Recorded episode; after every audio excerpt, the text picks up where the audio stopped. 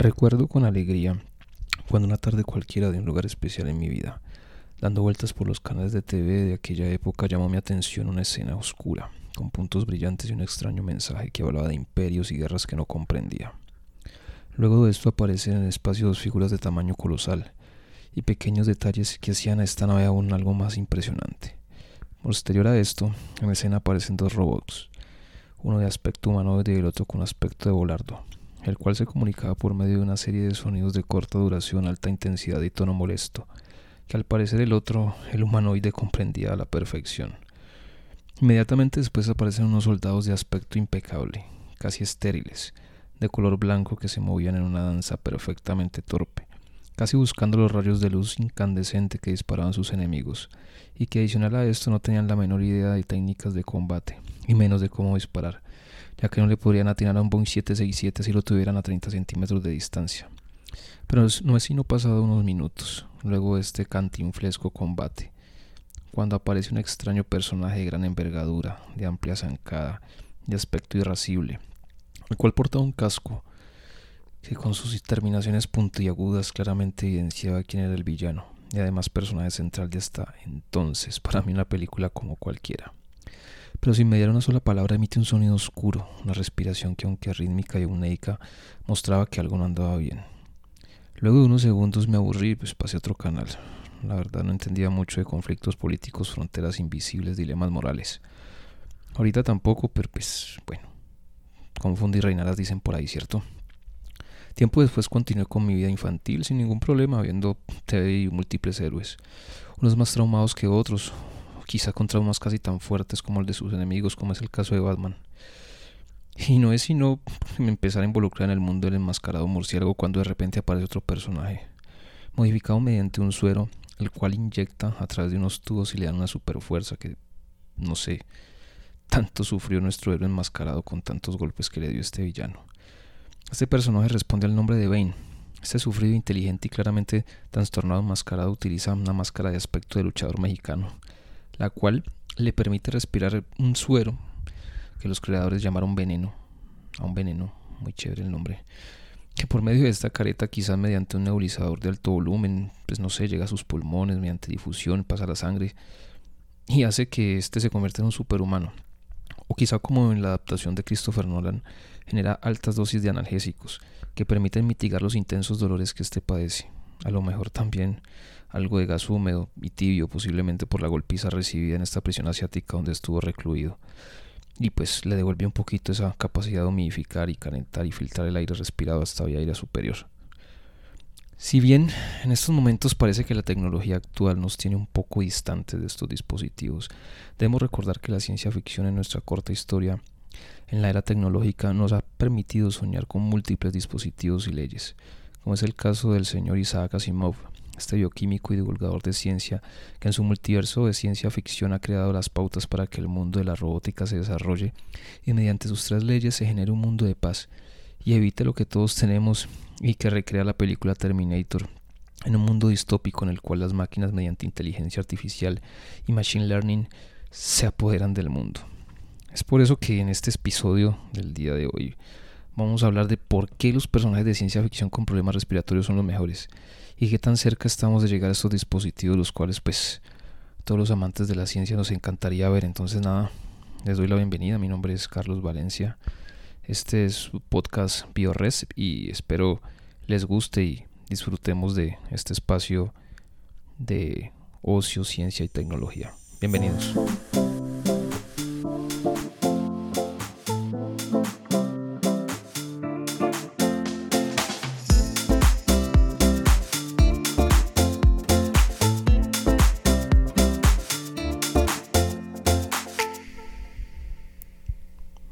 Bienvenidos. Este es su, podcast BioResp. Espero todo vaya de maravilla, que sus planes, proyectos, todo esté funcionando a la perfección. Y si no, paciencia que en algún momento todo mejora, ¿cierto? El día de hoy vamos a tratar un tema bastante interesante a mi parecer. Vamos a hablar de por qué los personajes de ciencia ficción con problemas respiratorios son los mejores es un título como largo, pero vamos a irlo llevando poco a poco y vamos a ver que puede ser algo bastante interesante. Eh, para empezar es importante saber que pues, el hecho de respirar es algo fundamental para la vida, ¿cierto? Aunque también sabemos que el mismo oxígeno que nos da la vida no la quita, pero bueno, eso va a ser otro tema después. Pero este hecho puede verse pues interrumpido de múltiples formas, todos lo sabemos. Eh, en ocasiones el cese de la respiración y en la mayor parte, pues bueno, porcentaje es como ambiguo, pero en términos prácticos ahorita el cese de respiración no quiere decir que te mueras, ¿cierto? O sea, hay técnicas, gracias a Dios han salido demasiadas eh, técnicas para resucitación y pues ya tenemos eh, una, brecha bastante avanzada con respecto a eso. Eh, aquí voy, a hacer un paréntesis y me voy a poner medio friki un momentico, pero en la introducción les hablaba algo de Star Wars, ¿cierto? Y voy a retomar un poco y voy a, hablar de múltiples temas y, nos vamos a ir moviendo por allá. Los que no conocen, los que no se han visto Star Wars, eh, se la recomiendo. Hay gente que no le gusta, hay gente que sí, a mí me fascina. Pero bueno, en términos prácticos y lo que les quería contar es, algo muy, es muy, algo muy, muy impresionante. Hay, hay una batalla, ¿no? Esa película de ciencia ficción por allá en 1977 salió, bueno, Guachu Guachu, Don Lucas un boom en esa época y pues imagínate todos los años que llevamos y todavía siguen sacando cánones y, y, historias paralelas y demás. Eh, hay un duelo muy, muy, muy, muy significativo en esta, en esta película que es de eh, maestro y padawan, ¿cierto? O aprendiz. Que es, es el caso de Obi-Wan Kenobi y Anakin Skywalker. ¿Listo? No voy a dar spoilers, pero pues Después se darán cuenta quién es Anakin, el que imagino que todos lo sabemos, pero bueno. Ellos tienen una batalla épica en Mustafar, en el borde exterior. Ya cuando Anakin está como transformándose, ¿no? Ya el hombre definitivamente dijo, odio al mundo, volver un asesino serial, suerte con todo mundo. Cuando el man le pasa esto, pues aparte pues de una serie de traumas psicológicos que trae el man desde hace mucho tiempo, pues eh, a la mamá se la matan, cree que la esposa está muerta, bueno, una, cantidad de cosas pues que el hombre ya trae de base. El hombre en esta pelea queda seriamente lesionado, seriamente lesionado, averiado. Eh, y entran en escena unos, unos droides, ¿cierto? Unos, unos robots que son médicos o ingenieros o de todos, una mezcla de todo, ¿cierto? Y eh, lo reconstruyen, ¿cierto? Le colocan no sé, piernas metálicas, brazos, bueno, el hombre lo vuelven a hacer básicamente. Una vez él está en esta mesa quirúrgica o de laboratorio, uno no sabe qué viene siendo, pero, pero una mesa medio extraña. A él eh, finalmente la última parte que le colocan es, su casco icónico, ¿no? El casco de Darth Vader, ¿no? Y llama la atención en el momento como el casco se lo colocan en la película, hay una sensación como de un termo sellado, ¿cierto? De un sello hermético. Inmediatamente inicia la respiración de, de, este ya ex Anakin, ahora Darth Vader, ¿cierto? Eh, es muy interesante eh, ver cómo podría funcionar esto, ¿no? Como lo comentaba en la introducción, la ciencia ficción ha nutrido en cantidades abrumadoras a la ciencia pero impresionantes. Podemos mencionar muchísimos ejemplos de eso. Pero en este caso específico vemos como en el 77 ya daban vestigios o se conversaba o ellos sin querer de pronto, sin querer de pronto no, no, no, estoy no estamos en la cabeza de los creadores, ¿cierto? Pero sin querer inician una, una tendencia, una, una terapia, una modalidad ventilatoria que en este caso vendría siendo la ventilación invasiva, ¿no? Es algo que, está, que podría estar pasando con, con, este, con este personaje. No tenemos idea si sí o si no. El, de hecho, pues nunca vemos que, que este personaje haga paro o tenga que reanimarlo. Pero sí está muy quemado, está muy quemado, está muy lesionado. Porque eh, este, este duelo fue en un planeta eh, volcánico y tiene múltiples quemaduras. Podríamos asociar, no sé, una quemadura de la vía aérea. En fin, estoy aquí divagando. pero podría, podría estar pasando eso con, con, con este personaje, y en este caso pues le podríamos decir paciente, pero pues nada, es algo que, que, que, me llama muchísimo la atención y, y empezó a como andar en, la, en, en, en, mi mente, ¿cierto? Eh, obviamente es súper importante entender que pues la supervivencia de la humanidad ha sido, pues hemos tenido, hemos hecho múltiples esfuerzos para preservar la función respiratoria, ¿cierto? Desde el antiguo Egipto hasta la historia contemporánea hemos recorrido muchísimo, un camino súper, súper largo para llegar a donde estamos hoy. Que de pronto hay personas que desconocen este, este camino tan largo que se, ha, que se ha caminado, valga la redundancia, que se ha recorrido y se quejan de pronto por qué faltan algunas cosas, de que podríamos ser mejores y claramente es clarísimo, podríamos ser mejores, deberíamos ser mejores, pero la ciencia y la tecnología y este tipo de dispositivos tienen un proceso muy largo, muy largo, no realizar un dispositivo de estos no es tan, tan fácil como, como la gente cree. Esto requiere de un, de un trabajo profundo y prolongado. Entonces, pues, para hablar de, de, este tipo de dispositivos, pues tenemos que hablar un poquito de historia, ¿no? Pues, hay, que, hay que saber que es importante tener claro de dónde partimos y dónde estamos, ¿cierto? Para identificar si los esfuerzos fueron válidos, no fueron válidos, se perdieron cosas, en fin.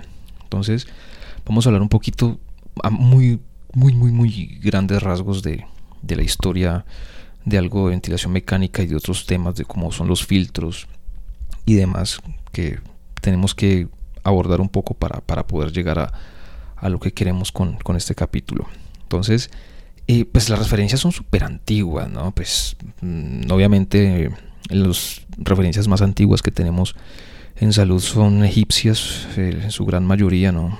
Hay otras más antiguas, pero pues las más como más, las que se han tenido más en cuenta con este papiro de Petri y demás.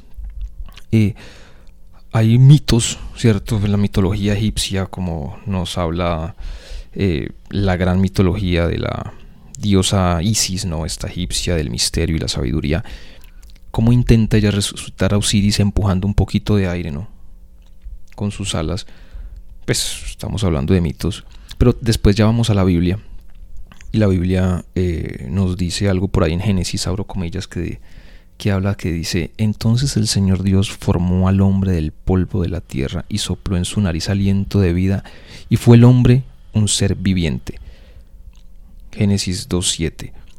Vemos cómo desde la antigüedad ya teníamos claro que eh, el aire, en ese entonces el aire como una vaina ahí que andaba por ahí rondando, no teníamos ni idea qué era lo que tenía, pero era claro que, que había vida ahí, él tenía que ver algo con la vida.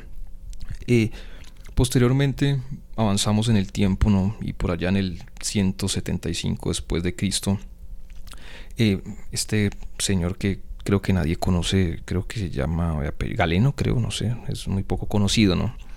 él empezó a implementar la importancia de la respiración artificial, empezó a ver que, que, este método podría salvar vidas. Pasaron muchos años, muchos años, luego tenemos que ya llegar más o menos a 1493 y 1546, 5, 1, más o menos por ahí. Y Paracelso realizó eh, numerosos experimentos, numerosos experimentos y empezó a reanimar eh, personas, pacientes, colocando un tubo en la boca y esta famosa imagen que hemos visto en múltiples ocasiones, muchas, y si no la han visto, visítenla por ahí. Alguien con un fuelle, ¿cierto? Este, este, este, este, este dispositivo que se utilizaba para alimentar el fuego, darle oxígeno. En ese entonces no sabían que era el oxígeno el que permitía el fuego, pero pues era el aire en ese momento.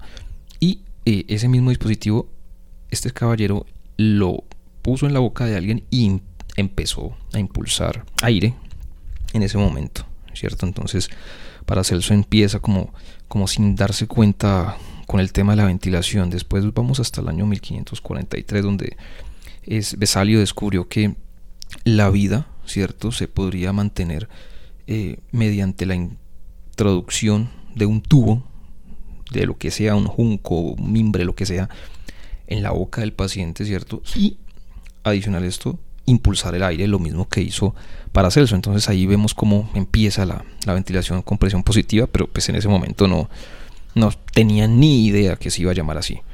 Eh, posteriormente Gilmore, Hook y Lowell, ellos después realizaron un experimento por allá en el 667 y eh, lo mismo, empezaron a utilizar este, este, este, esta misma técnica de presión y tuvieron a un animalito vivo por, por un tiempo. ¿no? Desafortunadamente la ciencia, pues, sus experimentaciones no eran como las más chéveres en esa época y todavía hay quejas de, que en la actualidad tenemos ese mismo problema. ¿no? Avanzamos en el tiempo, llegamos a 1744 y alguien por allá le da por dar respiración de boca a boca súper, ¿no? Pues en ese momento no tenía ni idea que la respiración de boca a boca ni siquiera daba el 21% de oxígeno que es lo que necesitábamos, pero pues sirve, ¿no? Y, y ahí, por ahí hay gente que todavía dice que se puede, puede utilizarse, que no, bueno, eso es otro tema. Eh, después llegamos a 1754, donde Black, eh, Presley y Lavoisier, eh, qué pena ahí mi, mi francés, que no es nada bueno, por no decir que es nulo, ellos aportaron ya eh, documentación, empezaron a, entender que había en el aire algo que se llamaba un dióxido de carbono y el oxígeno. Ellos fueron los que empezaron a, identificar que no era solamente una, algo que se sentía, sino que era algo que tenía un material que, que es de vital importancia para la vida. Después llegamos a 1775, donde eh, el señor John Hunter empieza a identificar el tema de sistemas de respiración de doble vía. Posteriormente llegamos a 1880 cuando afortunadamente eh, McCowen inventa el tubo orotraqueal, pero no es sino hasta 1895 donde Chavalier inventa el laringoscopio. Bueno, este, ahí vamos como, como avanzando, ¿cierto? Después de eso eh, vamos al 1864, que, que, es, que es un punto de quiebre muy importante, porque ahí es donde empieza el tema de la presión negativa, que va a tener un boom más adelante en el, en el siglo, en el siguiente siglo, ¿cierto? Pero es en esta mediados del, de este siglo que, empieza el tema de la presión negativa. Luego, en 1911, un señor Drager eh, inventa el primer dispositivo de presión eh, positiva llamada pulmotor. Y pues nada, aquí ya empezamos pues a a, mirar cómo se nos viene pues este, este, este boom, esta oleada tan fuerte que ha salvado tantas vidas, que es el tema de la ventilación mecánica, ¿cierto? El pulmón de acero, pues hombre, famosísimo, 1929, el señor Dinker, un señor, pues un ingeniero que trabajaba por allá en una, empresa, diseñó un tanque que lo que hacía a grandes rasgos es que al paciente lo dejaba solamente fuera la cabeza, ¿no? Entonces aplicaba sobre el cuerpo unas presiones negativas intermitentes y de esa manera se generaba el movimiento para la respiración. Eh, la mecánica del, aparato era, pues, hombre, básica, ¿no? eran pistones, palancas, no más. Obviamente sin alarma, sin nada, nada extraño. Pero esa presión, ¿cierto? Eh, que, generaban estos movimientos intermitentes hacían pues que, que hiciera una, una, ventilación, un intercambio de aire, ¿cierto? Entonces pues pues es, un aparato que, si bien era muy, muy, muy, muy básico eh, en cuanto a su funcionamiento y a su, su diseño, eh, salvó vidas, claro que la salvó, obviamente sí. Después, eh, en esta época, pues todos sabemos que el tema de la propiedad intelectual fue súper complicada, o sea, no crean que los científicos son personas superiores, dignas y con unos índices altos de moralidad. No, esta gente se robaba de una forma impresionante.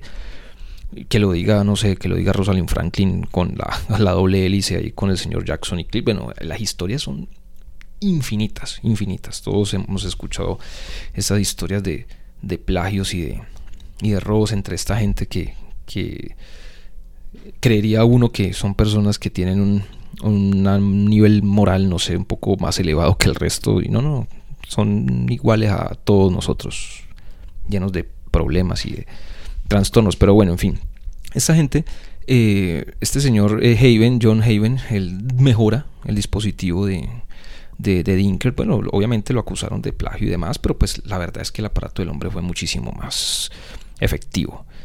eh, era más barato, hacía menos bullas, imagina usted con una cosa encima en el pecho y eso sonando como si usted estuviera en una empacadora, o sea, era impresionante. Este señor se le abona que, que, lo mejoró, pero bueno, ellos allá habrán cuadrado su, su rollo. Después en 1950 llega Bennett, otro ingeniero, eh, que él trabaja para las fuerzas aéreas, él desarrollaron pues obviamente por las alturas y todo este tema que empiezan estos aviones ya un poco con más tecnología que los de la Segunda Guerra Mundial, ellos empiezan a, utilizar el vuelo eh, ultrasónico y demás, pero obviamente esto requiere unas capaz, eh, unas demandas distintas por la altitud, pues todos sabemos presión barométrica y demás y estas cajas de compresión, entonces este señor lo que hace es que genera un sistema, ¿cierto? Una, una, válvula, ¿cierto? Lo que, es una válvula que de demanda de oxígeno capaz que e, eleva la presión durante la inspiración y lo que hace es que la baja cero durante la expiración. Al sistema después le hacen una serie de adaptaciones, pues y llegan aquí ya a la, a la tierra, ¿no? A, nos, a este, estos, esto aquí cuando caminamos todos y le dan ya el, el famoso el IPPV o IPPV, ¿cierto? Que, todos conocemos, que, pues, que fue un, un que todavía hasta ahora tiene eh, un uso amplio.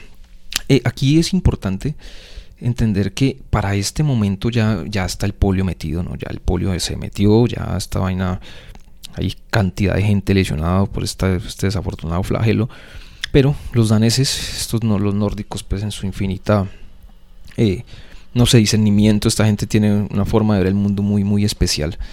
Ellos decidieron no utilizar los ventiladores de presión negativa, hicieron unos estudios donde claramente basados en, la evidencia demostraron que no eran los mejores y ellos empezaron a utilizar fue eh, ventiladores de presión positiva, como les decía inicialmente, este, el pulmotor y, esto, y demás.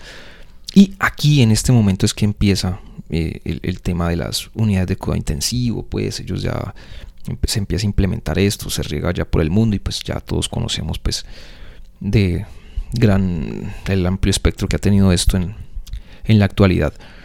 Eh, bueno, posterior a esto, ya en la década como de los 60 y demás, pues ya empieza pues los, los, modos ventilatorios y demás.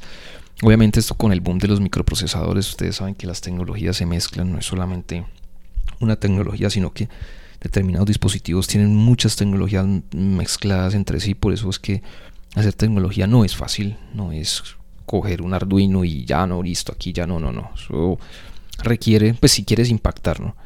Requiere de un nivel un poco más específico y un nivel de esfuerzo un poquito más, más amplio. Pero bueno, ya para resumirnos de este rollo, pues ya vamos en la quinta generación de ventiladores, ¿no? Tenemos la primera generación, pues que fue por allá en 1950, lo que hablamos, unos ventiladores pues super neumáticos solamente con palancas, pistones y demás, obviamente sin alarmas. Después ya llegamos a la segunda generación donde esta electrónica analógica eh, evoluciona, ¿cierto? Está creciendo y pues ya tenemos circuitos, ya tenemos unas alarmitas como básicas, luego ya vamos a la tercera generación, esto ya con microprocesadores, sensores de flujo, transductores de presión, actualizaciones de software, bueno, ya nos vamos un poquito como como metiendo a lo que ya tenemos nosotros ahorita en la actualidad y ya lo que es la cuarta y la quinta generación, básicamente eh, las modificaciones han sido más de respuesta, ¿no?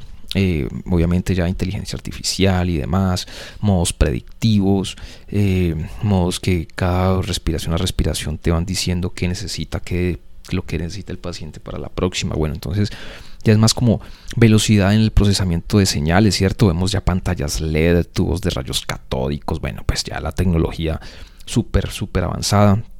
Mecánica respiratoria calculada, pues ya sabemos pues que plató y demás que nos dan esos ventiladores.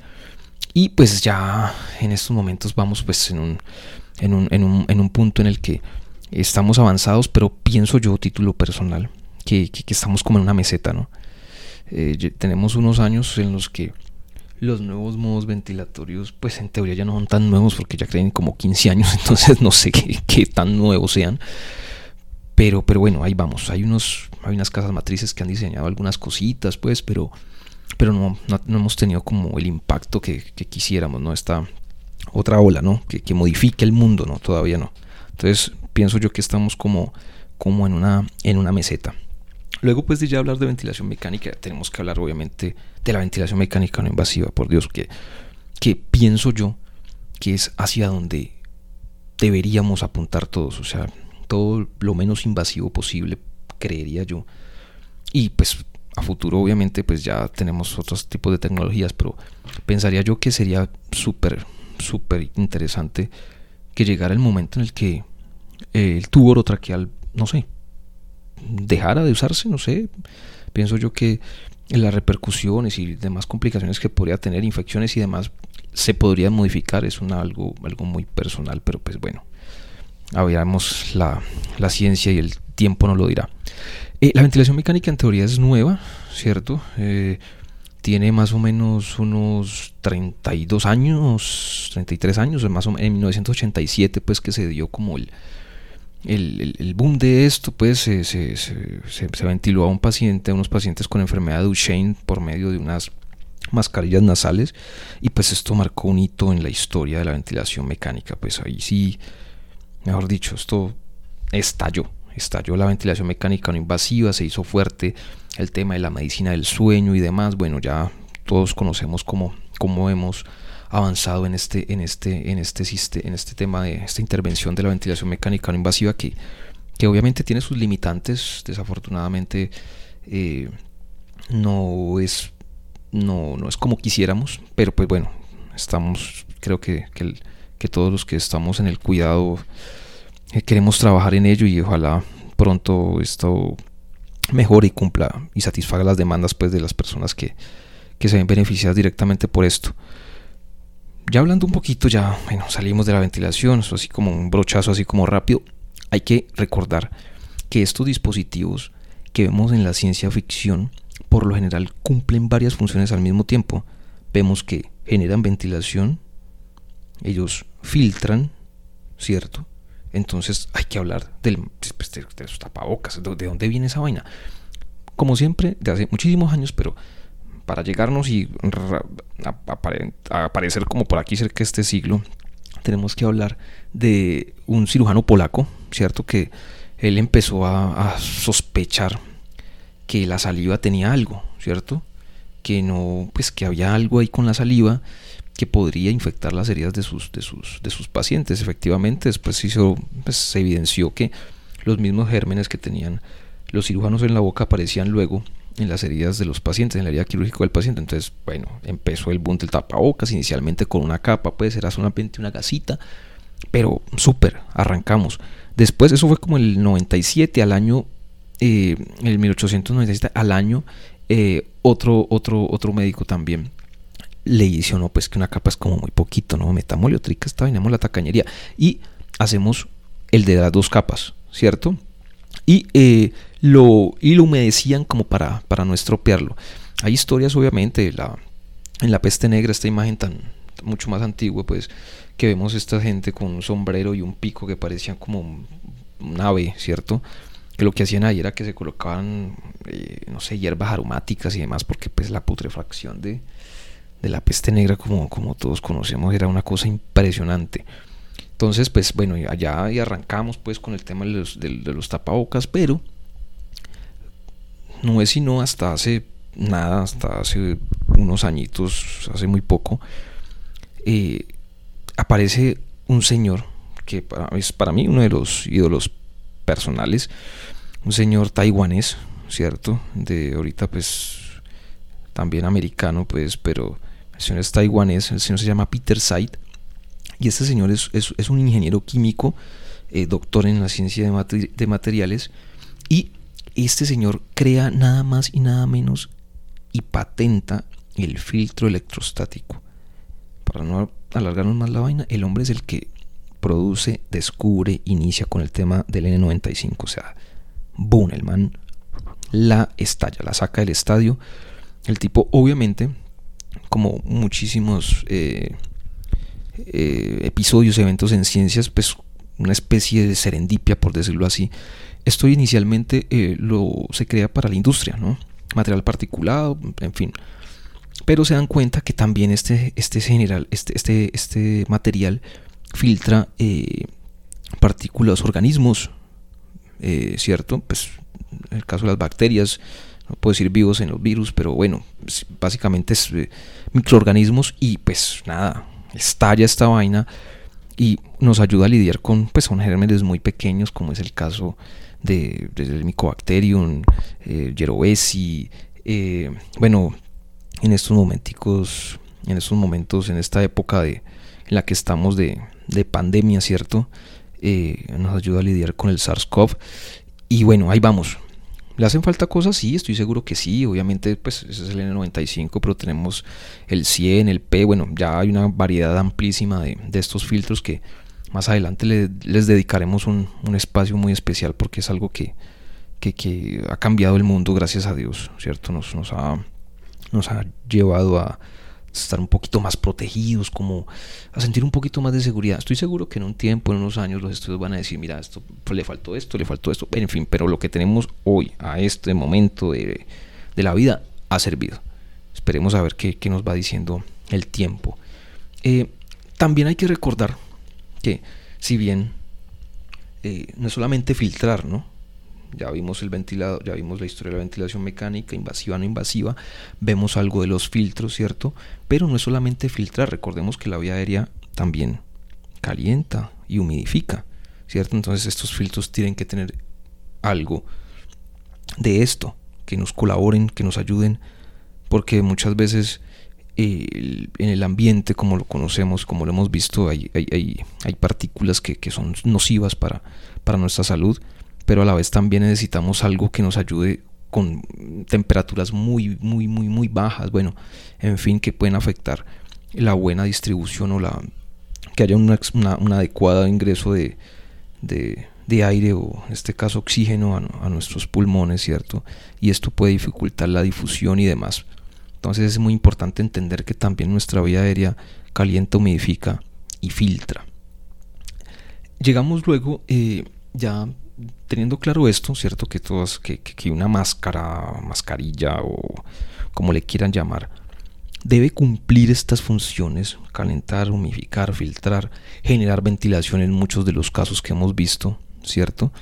Eh, vienen a mi mente ejemplos, unos ejemplos que, que, voy aquí a mencionar de forma muy, muy, muy, muy por encima. Hay, una serie que se llama Ricky Morty, es, impresionante, esa serie es muy, muy buena, muy buena. Eh, de un científico de origen latino, el señor se llama Rick Sánchez, entonces ya empezando por ahí es una irreverencia impresionante, el hombre es el más inteligente del planeta, mantiene unos problemas bárbaros, pero siempre anda con el nieto, ¿no? Andan por ahí volteando en todo el espacio-tiempo, múltiples dimensiones, en fin. Pero hay un momento, hay un capítulo, eh, que no recuerdo el nombre del capítulo, pero creo que es en la temporada 3. El capítulo puede ser el 10 eh, o 11 más o menos, por ahí. y hay hay unos seres alienígenas que se le pegan a la cara de ellos, los manipulan por ahí, pero les permiten respirar y aparte con uno de sus tentáculos, haz de cuenta tú una estrella de mar, ¿cierto? Hagan de cuenta ustedes una estrella de mar y uno de los tentáculos de la estrella de mar es súper largo y básicamente te, te, intuba, parece que los intubara, no sé, cómo el mecanismo y les permite hablar y cumplir pues con sus actividades normales, pero los tiene manipulados. Pero llega a mí eh, lo que vive en función del cuidado respiratorio, ¿cierto? Llego y digo, bueno, material, o sea, seres vivos filtrando, ¿cierto? Podría ser, podría ser gérmenes que pues, tenemos en el ambiente. Cuando, cuando hablamos de, bacterias, muchas veces siempre pensamos en cosas malas y no, no, pues la mayoría de las bacterias son buenas. O sea, tenemos que sacarnos esa vaina de la, de la cabeza que la bacteria es mala, la bacteria es infección, no. ¿Y por qué no dispositivos que tengan determinados, no sé, microorganismos, lo que sea, que aparte de filtrar, como lo que hacen en estos momentos los respiradores o tapabocas, también generen más que que sea por impactación o por, no sé, por cargas electrostáticas o demás, pero que también este material lo que haga es que lo fagocite, lo destruya. Es algo que, que, sería chévere y es, y es, y es, y es muy importante que y lo podríamos investigar, ¿no? Es algo que, me llama mucho la atención. Estoy diciendo cosas que se me. Que, que, de ciencia ficción, como les digo, que, vienen a mi mente. Después, algo muy, hay algo muy chévere eh, en Futurama eh, este el doctor eh, Hansworth creo que se llama, que es el, sobrino de, de Freud, el, pues el man es un científico con sus aciertos y sus desaciertos, pero hay un dispositivo que ellos tienen que se llama el oloroscopio, ¿no? Y por medio de este oloroscopio ellos amplifican de una forma impresionante pues esta, este, este sentido, esta función y llegan a galaxias, o sea, unos lugares impresionantes que uno dice, bueno, pues llegar a una galaxia por medio de esto. Y aparte, con los olores, ellos lo que hacen es que, no sé, tiene que tener un transductor ahí de señales y identifican muchísimas cosas. Entonces, como que uno dice, bueno, impresionante eso, ¿no? ¿Será que se está trabajando en eso? Hemos, se ha planteado el, caso tal de, tener un holoscopio y cómo lo podríamos utilizar, qué, qué beneficios le podríamos sacar en términos prácticos. Después, eh, eh, depredador. Depredador tiene, pues los conocemos depredador, ¿no? Trenzas, casco metálico, el hombre se quita ese protector que tiene y pues no es nada agradable, ¿no? no Es como medio incómodo de ver, pero es un dispositivo totalmente metálico, una aleación bastante, se ve muy estéril, pareciera material quirúrgico lo que utilizan, ¿cierto? Y se piensa también, pienso yo, digo, bueno, ¿y este material que no sé si dentro tenga válvulas, no sé cómo sea, no sé cómo funcione en general, porque obviamente, como te digo, pues obviamente estos dispositivos son solamente de películas y ciencia ficción, pero se pueden implementar, podríamos implementar una máscara de, con este tipo de metal dentro, tuviese una, una serie de, de, aditamentos filtrantes y, lo podríamos manejar, podríamos cambiar, no sé, atmósferas, podríamos, utilizar, podríamos producir no sé, nos vamos a otro país, otro, otro planeta, perdón, llegamos a una atmósfera llena de azufre, no sé, ¿podríamos cambiar esto? Es, estoy seguro que, las agencias especiales, eh, espaciales están trabajando y han trabajado en todo esto, pero, pero es, importante como no dejarle todo esto solamente a las agencias, sino que entender que, que podemos hacer ciencia desde, desde cualquier lugar y, y, preguntarnos y, indagar y, investigar un poco respecto a eso. Después viene pues Pantera Negra, Tachala, pues hombre, Pantera Negra mi corazón. El hombre tiene una máscara con un material que es un metal, pero que en Wakanda lo han modificado y lo han manipulado de una forma impresionante. Eso le hace falta dar malteada pues de, este, este material. Y eh, T'Challa, Pantera Negra, tiene un, una máscara que es en teoría es metálica, pero le permite respirar. Habla perfecto, no se ve nunca agitado el hombre, o sea, full. No dice metales filtrantes o aleación metal con otro tipo de polímero. Bueno, es, algo que, no sé si se pueda, no sé si se pueda y ya me tendría que, tendríamos que hablar con un experto en, en materiales, pero, pero son posibilidades y hay que explorarlas. Después, bueno, está eh, Kylo Ren, ¿no? El, este villano que aparece en la última saga de películas de Star Wars. Eh, él tiene una máscara que, es, mm, es distinta a la de Darth Vader. La de Darth Vader no, es, no se mueve, no se puede sacar porque básicamente Darth Vader depende de esa máscara para, para, para vivir. Pero Kylo Ren no. Pareciese un casco más como de protección y de filtración y con, no sé, alteración de la voz, pero pues podría también servirnos como protección en, no sé, en lugares de riesgo minero y demás. O sea, se pueden trabajar cosas con eso. También en Mad Max hay un, hay un Joe, creo que se llama así Joe, el, el villano de la última película. Este, este, villano tiene unos conductos, tiene dos tubos, anda con un tanque en la parte de atrás que él no, obviamente no se puede retirar esto. Estamos hablando de Mad Max en un mundo distópico con la contaminación pues full, que pareciera que para allá vamos.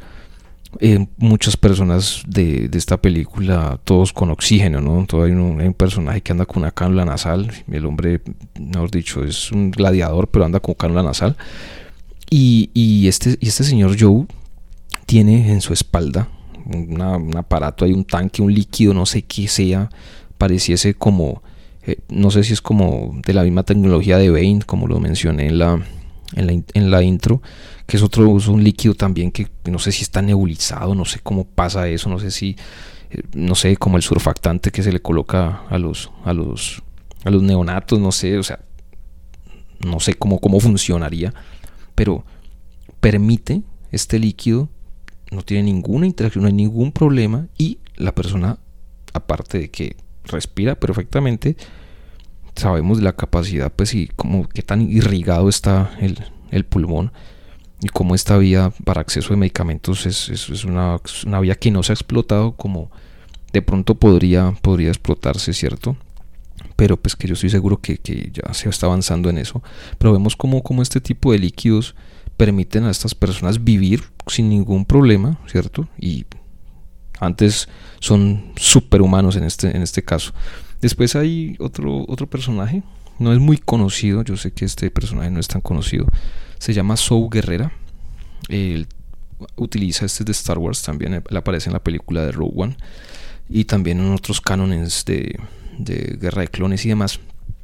Y este, este personaje eh, tiene, el dispositivo es bastante singular. Es una máscara de oxígeno con un corrugado que parece que le nebuliza algo. máscara de oxígeno nebulizando, ¿no? Pues empezando por ahí, es como medio, medio extraño. Pero este gas tiene una, un efecto súper rápido porque no es sino que este personaje se sienta como medio mal. Activa el dispositivo e inmediatamente está como nuevo. Entonces, no dice, ¿qué, es ese medicamento? O sea, qué, vaina tan fuerte, qué, es ese efecto tan, tan inmediato, pues es lo que quisiéramos todos en paciente con, no sé, con asma y que nos llegue a urgencia y simplemente colocárselo y que inmediatamente a los dos, no sé, a los 30 segundos ya no, usted tiene, ya no está en crisis asmática, vaya por casa, un paciente con EPOC, bueno, los que hemos lidiado con esos pacientes sabemos cómo es, cómo es el rollo tan impresionante muchas veces para sacarlos de esas crisis y esas estatus asmáticos que terminan en, en UCI y demás, pero vemos como este dispositivo de oxígeno nebulizando, pues le genera a este señor un confort súper rápido. Es, eh, obviamente, no estoy diciendo que es que todo lo que eh, pasa en las películas y, en la ciencia ficción es espectacular. No, no, no. O sea, todos sabemos, todos hemos visto los horrores en las películas. Uy, en cualquier, vemos unas cosas, unos, unos dispositivos de oxígeno que uno dice, ya vaina de puede conectar así. O sea, nunca me hubiese ocurrido conectar una, una vaina de esas. O sea, unas cosas impresionantemente remendadas, pero así como hay errores garrafales y uno, y aquí un llamado si me está escuchando, no sé, algún productor de películas, novelas, hombre, cuando vayan a hacer una escena de esas, asesórense, hay muchas personas que los pueden colaborar y pues, hombre, por favor. Entonces, no, no, no, ayudémonos ahí con eso. Pero, pero vemos que también hay cosas que se pueden rescatar, no todo es tan malo. Entonces, es bueno eh, mirar el mundo, pienso yo, de una forma distinta. No es solamente mirarla por mirar, o sea, en, los lugares más, más eh, inhóspitos, en los lugares que menos creemos, eh, podemos encontrar cosas que, que, en realidad nos pueden nutrir y nos pueden generar, un, no sé, esa curiosidad y, una idea que, que posiblemente pueda salvar a la humanidad, porque cuando digo salvar a la humanidad, digo es, bueno, aportar a la humanidad, ¿cierto? De una forma, de una forma u otra, haciendo ciencia de la buena, ¿no? Que sin repercusiones, pues obviamente es muy complicado, pero podemos nutrirnos eh, de todo tipo de, de, elementos, de, de, cosas, no es solamente sentarse a ver algo por, no, no, entiende, entendamos, pienso yo que, que el tiempo es valiosísimo y, en ocasiones es mirar con un poquito de ojo un poquito más crítico y, mirar, ve, esto se puede hacer, esto no se puede hacer. Entonces, es, es, muy, es, muy, muy, muy importante, pienso yo, como, como tener siempre los ojos como, como abiertos. Eh, ¿Qué pienso yo? ¿Para dónde vamos con estos dispositivos? Una vez ya teniendo claro, pues, obviamente, de lo que conocemos nosotros en la vida real en la ventilación mecánica no invasiva, las interfaces que tenemos, que si bien estos pacientes, o sea, es una tortura colocar una ventilación mecánica no invasiva, todos lo sabemos, muchas veces los pacientes no aguantan lo que deberían porque la interfase no se adapta. Bueno, es muy importante pues tener el conocimiento del que la interfase pues es, es principal factor predeterminante pues para que tenga éxito la, esta terapia, pero muchas veces no, o sea, por más de que se utiliza la máscara que es, o sea, el paciente no lo tolera porque simplemente tiene claustrofobia ya, o sea, pues la máscara, la mejor máscara de todas, la que, mejor dicho, le aplica una mascarilla de pepino, no, no, pero si el paciente no tolera este tipo de dispositivos no lo tolera. Entonces, eh, ¿estamos lejos? Sí, pienso yo que estamos lejos de ver el casco de Darth Vader a lo que nosotros aplicamos en ventilación mecánica no invasiva en la actualidad en el mundo latinoamericano. No sé, pues si hay un país por allá en, no sé, chupame este penco que, que tenga los... No, pero pues lo que se maneja normalmente es, es, algo que, que, pienso que también estamos en una meseta. Las máscaras de no invasiva siguen siendo las mismas desde hace mucho rato. Se utiliza con más gel, con menos gel, en fin, pero siguen iguales. Entonces, ¿que estamos lejos? Yo creo que sí, estamos un poquito lejos. Eh, ¿Por qué? Porque, no sé, no sé, no sé, falta, será investigación, será... Eh, ¿Y eso quién lo puede hacer? Pienso yo que es importante los que trabajamos el día a día con estas, con estas personas, que, que, que, lidiamos, que vemos cómo es que esas personas no la toleran. Es como decir, bueno, ¿cómo podemos ayudar? No es simplemente quejarnos, ay, no, no sirve, ay, no, qué lástima, ay, no, este señor no aquí. No, es, ve, podemos hacer algo, ¿no? O sea, ¿qué, le podemos, cómo podemos aportar? ¿Cómo podemos aportar uniéndonos y investigando? Es claro que la tecnología ahorita es un conocimiento, eh, los conocimientos y la ciencia avanza unos pasos agigantados, la cantidad de información que producimos diaria es impresionante, pero no necesariamente tienes que saberlo todo. Para eso están los famosísimos grupos interdisciplinares, que es una palabra que la mencionamos, la hablamos siempre, pero como que no la hemos interiorizado. O sea, estamos en un proyecto y usted quiere ser el de los tintos, el que lava, el que el que grafica, el que... No, hombre, o sea, es imposible, es imposible. Ah, también es complicado encontrar distintas disciplinas que vayamos al mismo objetivo. Sí, claro, es complicado, pero no imposible, se puede. Se puede, y, es, y, y, y ese es uno de los llamados que, que, quiero hacer en este, en este episodio. Es unámonos, unámonos, busquemos otras disciplinas. Lo que él sabe, yo no lo sé, lo que ella sabe, ella no la sabe. O sea, así, o sea, y así juntos vamos a llegar a un objetivo mejor. Es imposible una sola persona desarrollar un, dispositivo. Es complicadísimo. ¿Por qué? Porque, pues, como estábamos hablando al inicio, son muchas tecnologías, son muchas ciencias las que se requieren y es muy difícil que una sola persona lo desarrolle. Entonces, ¿que estamos lejos? Sí, yo creo que estamos lejos, pero abrámonos, abrámonos al mundo. Las ciencias de divulgación, em, yo no sé, a mí me da la impresión de que muchas personas que se dedican al rollo de la ciencia y la innovación, eh, Sueñan con el invento perfecto, la patente y 50 mil millones de copias vendidas y pan, me estallé y me volví multimillonario. Y ya. No, hombre. La vaina no, no es así, desafortunadamente. Es más de colaboración. Pienso yo que la ciencia es algo más desprendido de, de, querer ayudar. Es como eso es como un instinto. No del que sepa más, no del que. No, es, es de, querer ayudar y, y de abrirse. Porque yo sé de mucha gente que, trabaja en lugares aislados, entonces cada quien como una islita y entonces se da la pela no sé cuántos años con un dispositivo, pero como no le dice a nadie, porque es que qué miedo que me lo roben y obviamente pasa, sí puede pasar. Pero, pero hombre, tampoco, o sea, hay que salir, o sea, obviamente saber con quién, bueno, eso ya es otro rollo, pero, pero es importante que se salga y que, y que se difunda lo que se está haciendo, porque puede haber gente que esté trabajando en lo mismo y que esa unión de esos dos conocimientos haga que eso pueda surgir. Entonces mi llamado es ese. Es, estamos lejos, sí, pero unámonos, unámonos y, y estoy seguro que, que, vamos a llegar a, a, un punto chévere y vamos a hacer que, que, el cuidado respiratorio avance muchísimo. Pues, ¿para dónde vamos? Pues en cuanto a tecnologías, no, nada. Sabemos que el boom es la, la nanotecnología, la medicina personalizada, la edición genética, el CRISPR y demás. Pero en cuanto al cuidado respiratorio, pienso que estamos muy crudos todavía, muy crudos. Eh, hay muchos lugares, hay muchas, muchas, muchas, muchas cosas para mejorar, muchísimas. Pero unámonos, no seamos egoístas, juntémonos como, como juntémonos los, los ingenieros se juntan con los médicos, los médicos con los terapeutas, los terapeutas con los enfermeros, unámonos, juntémonos, los biólogos, los físicos, todos, todos nos necesitamos, todos nos necesitamos y créanme que que vamos a, llegar muy, muy, muy, muy, muy, muy, muy lejos. Estoy seguro que, vamos a llegar muy lejos y vamos a, entender que, la humanidad es más que, un, pensamiento egoísta. La humanidad es, somos, hombre, especie y todos sabemos cómo estamos en estos momentos, los riesgos que tenemos, cómo hemos gastado al planeta y, vemos que poco a poco nuestros recursos se van acabando y necesitamos de muchos más avances tecnológicos para mitigar ese daño tan, tan fuerte que, que, hemos, que hemos cometido, desafortunadamente. Eh, importante, les repito, nada. Ser muy autodidacta, ¿cierto?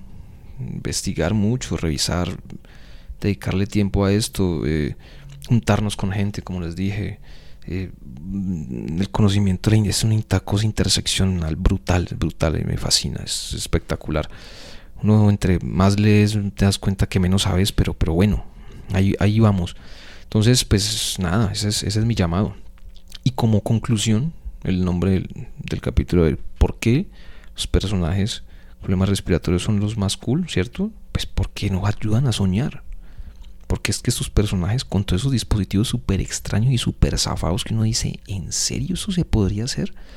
Por eso para mí son los más cool. Siempre que veo un personaje con una máscara, con un dispositivo, a mí me fascina. Yo lo veo y, mejor dicho, o sea, en lo posible, lo detallo en lo que más pueda y empiezo a pensar, bueno, ¿cuál será la fisiología de raco aparato? ¿Cómo funciona? ¿Cuál es el diagrama de flujo de esta chimbada?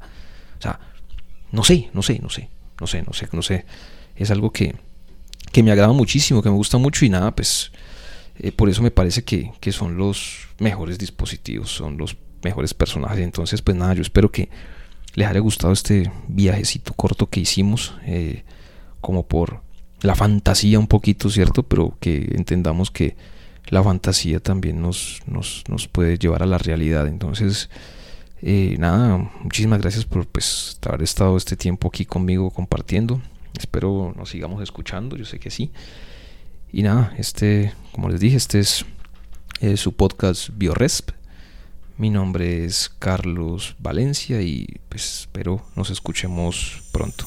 Hasta la próxima.